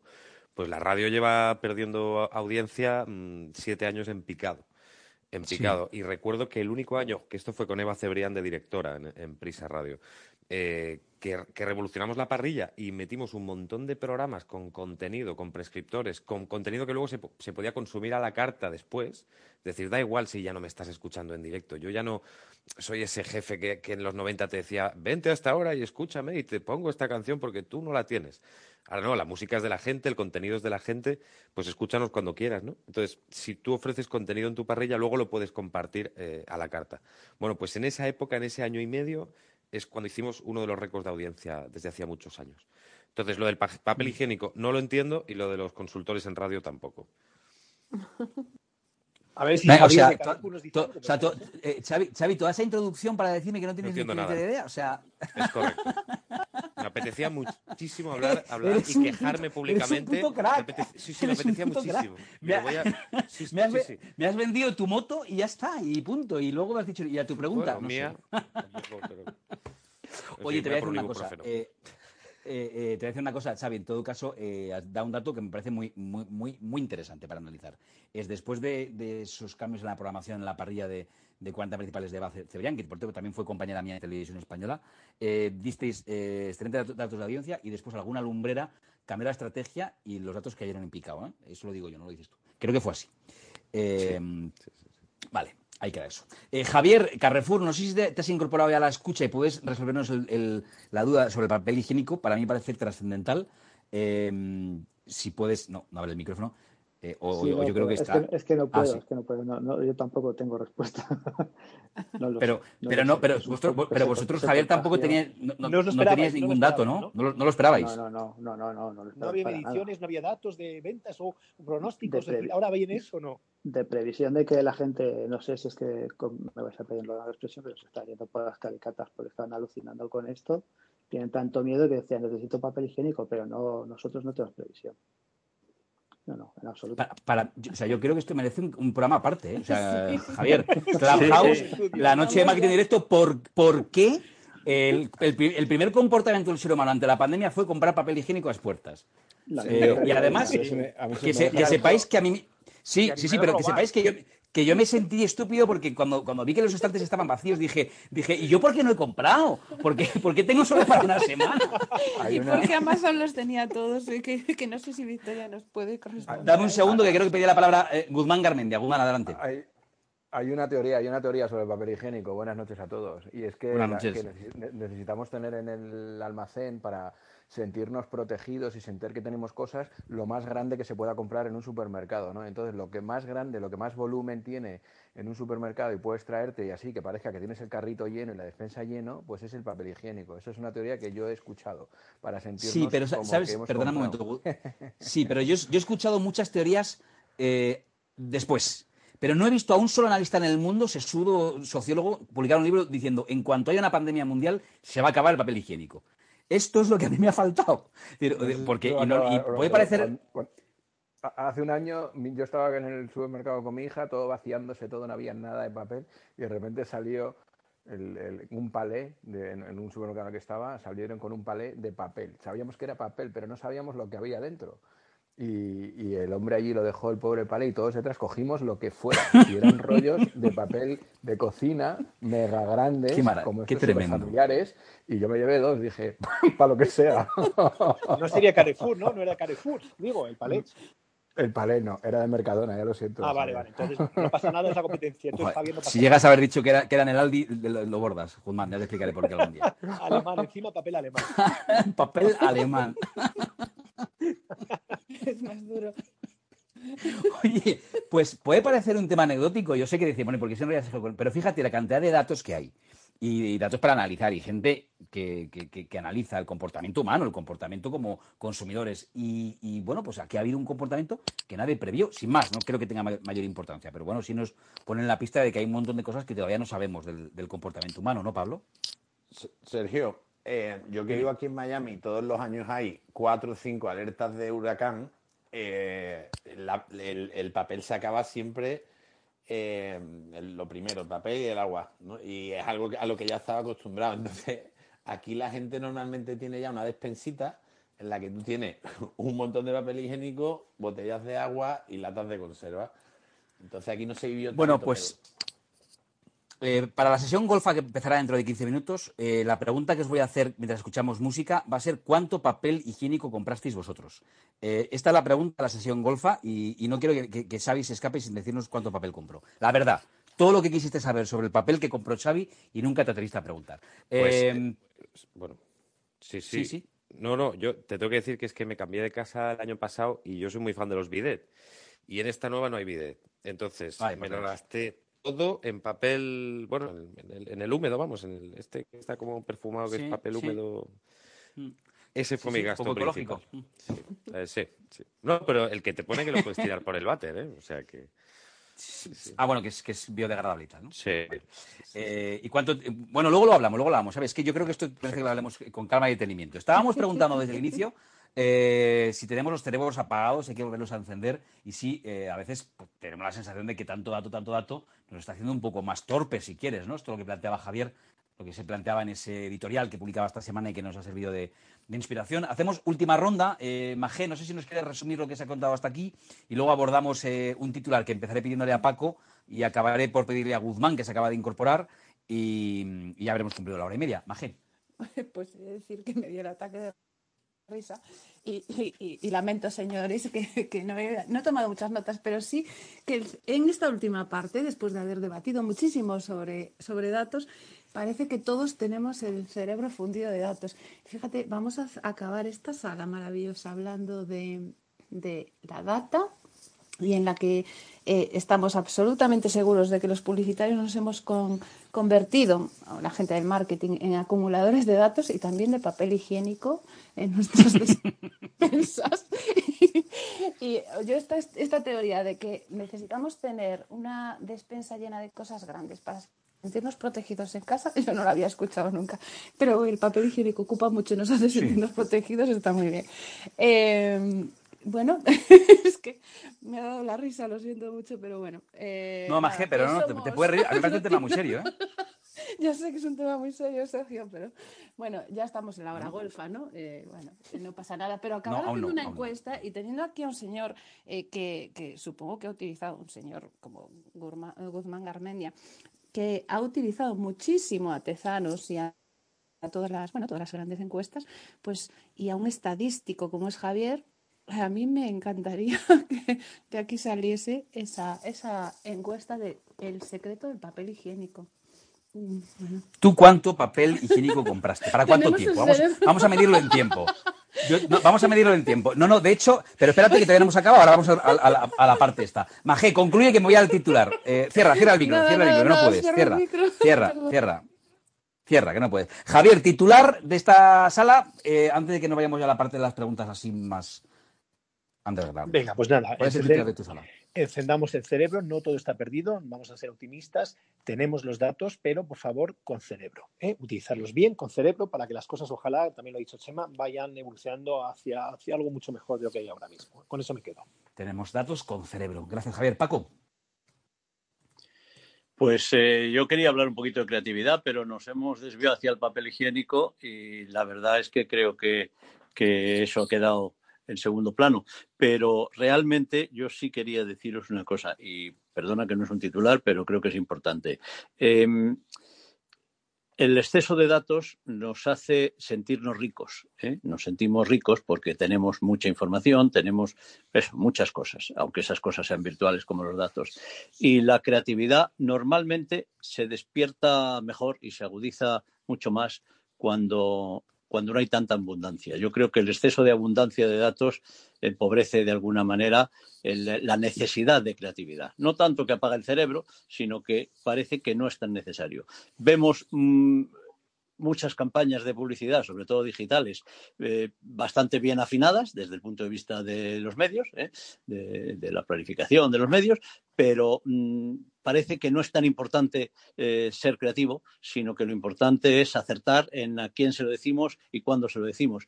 Y yo realmente creo que no es, ese, no es esa la clave. Yo creo que la clave está en algo que ha mencionado Chema antes, y es que las marcas lo que necesitan es llegar a su público más directo, más inmediato, el que lo va a comprar mañana, pero también a otro público que a lo mejor no lo compra mañana, pero que lo puede comprar pasado. Y que eh, eso lo estamos perdiendo si nos preocupamos en afinar el tiro tanto que solo vamos al posible comprador de mañana. Por lo tanto, y ya para resumirlo, eso sí en un titular, es que un mar de datos puede ahogar la creatividad. Gracias, Paco. Eh, en todo caso, mm, te recojo el guante de la creatividad. ¿Sabes lo que pasa? Que muchas, muchísimos debates, yo creo que de los ocho que llevamos, casi todos al final acaban confluyendo en la palabra creatividad y en, oye, esto, al final se resuelve eh, o, nos remite a, la creatividad. Entonces, eh, por supuesto que hoy ha quedado por hablar el asunto, pero es que hemos dedicado a las enteras íntegras a la, a la creatividad, pero te recojo el guante, me lo vuelvo a apuntar y volvemos a hacer una, si te parece, eh, pues si quieres continuación de esta misma, ya entrando de lleno en la, en la creatividad. Y discúlpame la, broma del, papel higiénico, que era un poco por... por estás, Por, por, frivolizar un poco el, terreno. El terreno en el que yo me siento feliz es el de después de un debate intenso, frivolizar un poquito, pero solo un poquito. Pablo, desde Miami. Pues yo me quedaría con el valor de las ideas como ingrediente básico y esencial para poder sacarle el jugo a, la data y a la tecnología, ¿no?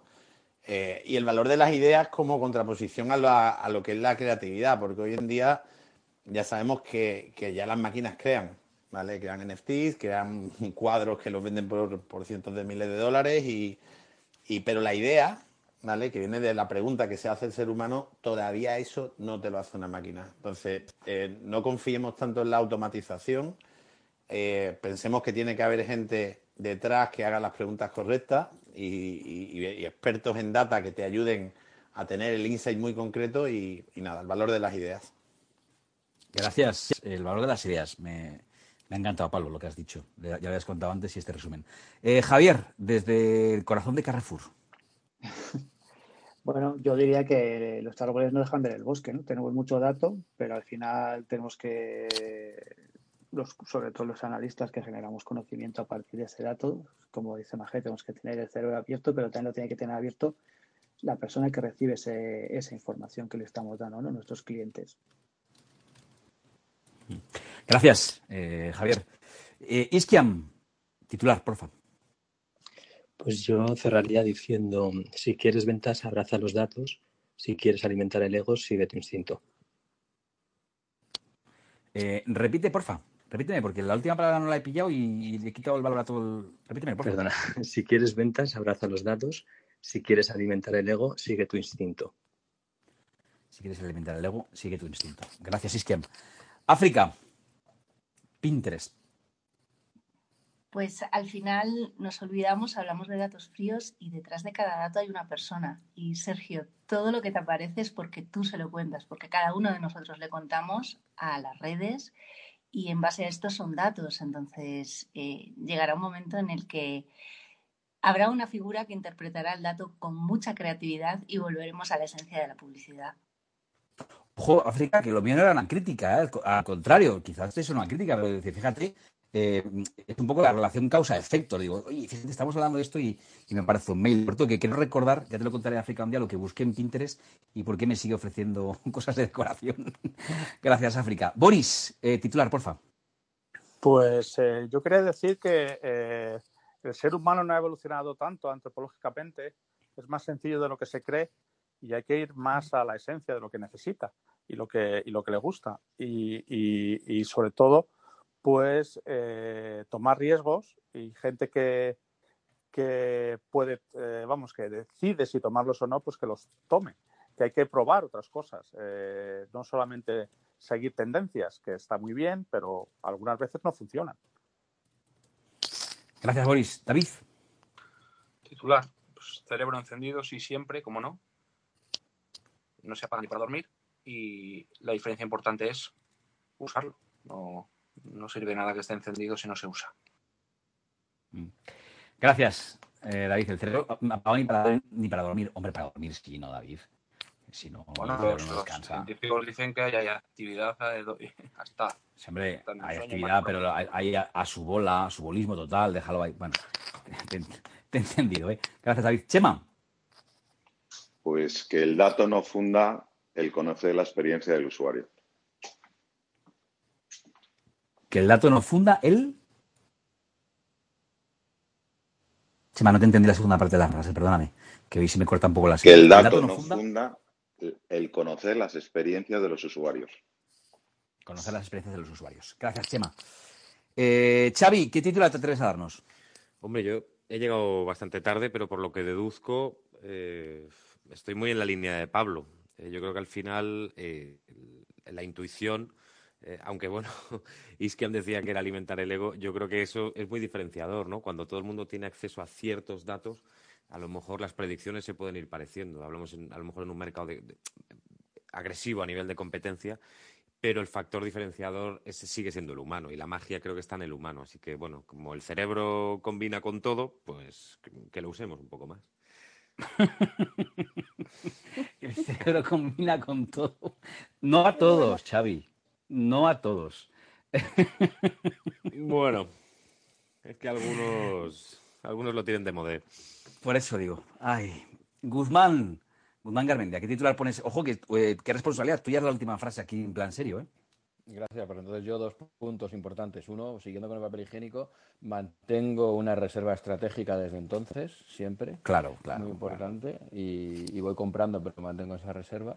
Y en el punto dos de datos, que he llegado tarde, pero a mí me parece muy importante que eh, los datos, la digitalización de los datos es lo principal para poder tener una transformación digital. Es decir, lo primero que tiene que haber en una empresa, en, una, en un gobierno, es la digitalización. Y la digitalización no es más que la ordenación de los datos, de alguna forma. Para mí eso es la base de la digitalización que luego da paso a la transformación digital.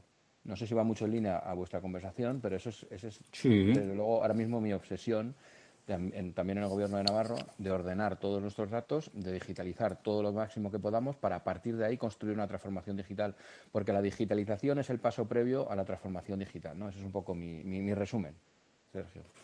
Interesante, Guzmán, y yo creo que ahí abres otra vía, si quieres, para que hablemos otro día, ¿eh? Em, de la digitalización previo a la transformación digital. Em, y que estoy muy de acuerdo ¿eh? con, esa, con esa reflexión. Bueno, pues aquí son las diez y media, diez y cinco en punto. Eh, Javier, despídenos eh, yo no sé si hemos cumplido con las expectativas que tú te habías planteado con esta. Creo que sí, no, no, más, más, más que eso. Así que muchísimas gracias. Qué pena, Gaby sigue ahí filmando, rodando el, famoso comercial champú. Se preguntaremos el jueves que viene o antes el miércoles en tu sala, a ver cómo acabó, cómo acabó el, el No, hombre, será, espero que sea un champú de calidad, claro, un champú. Sí, sí, no, por eso, cómo, acabó ese comercial y, luego lo veremos a lo mejor en Mediaset, quién sabe dónde, o en las redes, o en Pinterest. Pero bueno, oye, muchísimas gracias a todos, no verdad, por haber estado aquí, por haber entrado en el debate, que siempre es interesante. Encima es un debate, y son temas también que yo sé que son difíciles, así que os, agradezco muchísimo pues con la claridad que han hablado aquí, grandes marcas, grandes grupos mediáticos, grandes personas, grandes profesionales y grandes amigos. Muchas gracias. Gracias a todos, gracias Javier, gracias Bají, gracias Marketing Directo y gracias a todos los que habéis participado de una, de una u otra forma. Bueno, ya sabéis que aquí termina la noche de Marketing Directo. Nos vemos el jueves que viene